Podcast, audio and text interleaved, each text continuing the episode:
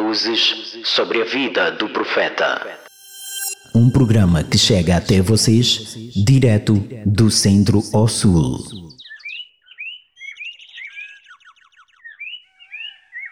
O Pacto de Hudaybiyah.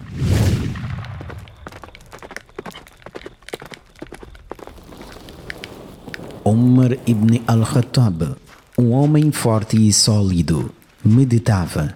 Nunca lhe havia passado pela cabeça que os muçulmanos devolveriam um deles aos infiéis de Meca e fê-lo provar todo tipo de tormento e todos os tipos de humilhações. Aqui está Abu Jandal acorrentado mais uma vez. E ele foi paciente com a tortura por causa de sua religião por anos. Mas agora ele retornará às mãos dos infiéis. Omar não aguenta mais. Ele sente seu sangue ferver e seu coração queimar. O zelo pelos muçulmanos e amor a essa religião. Mas o que ele deve fazer? O mensageiro de Allah sallallahu alaihi wasallam é aquele que fez este acordo com os Quraishitas. Ele foi até o mensageiro de Allah sallallahu alaihi wasallam e diz: Ó oh, mensageiro de Deus, não estamos na verdade e nosso inimigo na falsidade? O mensageiro de Deus, que é o mensageiro de Allah sallallahu alaihi wasallam, respondeu: Sim. Ele disse: Por que fazemos concessões em nossa religião então? O mensageiro de Allah sallallahu alaihi wasallam acordou por causa de um sonho que tinha visto. Ele e seus companheiros haviam entrado em Meca e circundaram sua casa glorificada. Ele contou o sonho aos seus companheiros, e as almas se alegraram e os rostos se alegraram, pois os sonhos dos profetas se concretizaram. Os muçulmanos estavam com saudades de Meca, e assim alinharam com o mensageiro de Allah 1400 homens carregando apenas armas que um viajante consegue carregar e se dirigiram a Meca. Mas como poderiam os Quraishitas, que barraram a religião de Allah por anos, permitir que o mensageiro de Allah entrasse em Meca para a peregrinação a Allah? Quraish se reuniu e decidiu não permitir que o mensageiro de Allah sallallahu alaihi wasallam e os seus companheiros entrassem em Meca. O mensageiro de Allah sallallahu alaihi wasallam parou em um lugar chamado Al-Hudaybiyah e enviou Uthman ibn Affan como mensageiro para Meca, chamando-os ao Islã e dizendo-lhes suas intenções. Eles haviam vindo em paz, sem guerreiros. Os Quraishitas se recusaram e detiveram Uthman, que se atrasou por dias. O mensageiro de Allah sallallahu temeu por Uthman e anunciou sua prontidão para lutar ele havia feito um juramento de lealdade com os seus companheiros, que não desistiriam nem mesmo face à morte. Hoje é um dia de verdade e força, não de fraqueza e medo. Esse foi o pacto chamado de Ridwan, no qual um versículo do Alcorão. Allah está satisfeito com os crentes, os que juraram fidelidade com honestidade e lealdade.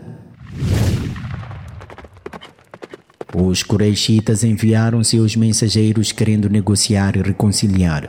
O mensageiro de Allah concordou. Ele queria glorificar a casa de Allah e preservar sua sacracidade. E os Quraishitas queriam outra coisa.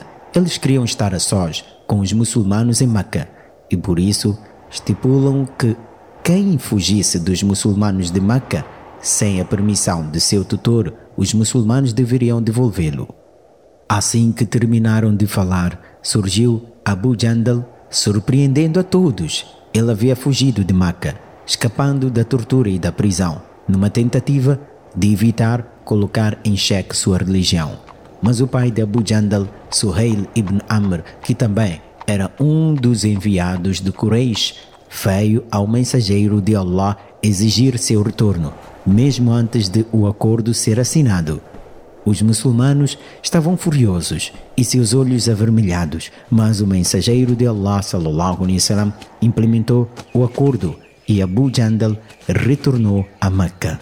O mensageiro de Allah sallallahu alaihi wasallam definiu o pacto e disse aos seus companheiros: Levantem-se e sacrifiquem o animal e depois raspem os seus cabelos três vezes.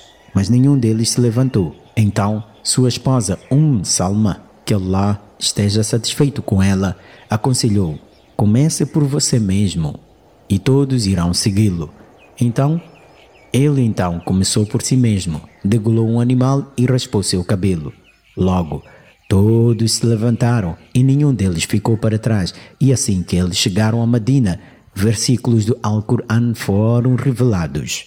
Sem dúvida, verdade, nós te concederemos uma conquista indubitável.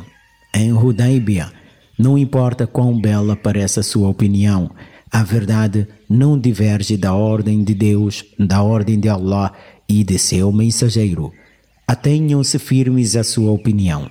Não importa quão injusto o acordo pareça para você, ele mudou a vida dos muçulmanos e o Estado Islâmico em poucos dias. A paz foi uma vitória para a religião de Allah e para os muçulmanos, e o melhor está naquilo que Allah escolheu, em Hudaybiyah. Todo bem está na consulta, seja o homem a ser consultado ou uma mulher, e não é benéfico uma opinião sem ação.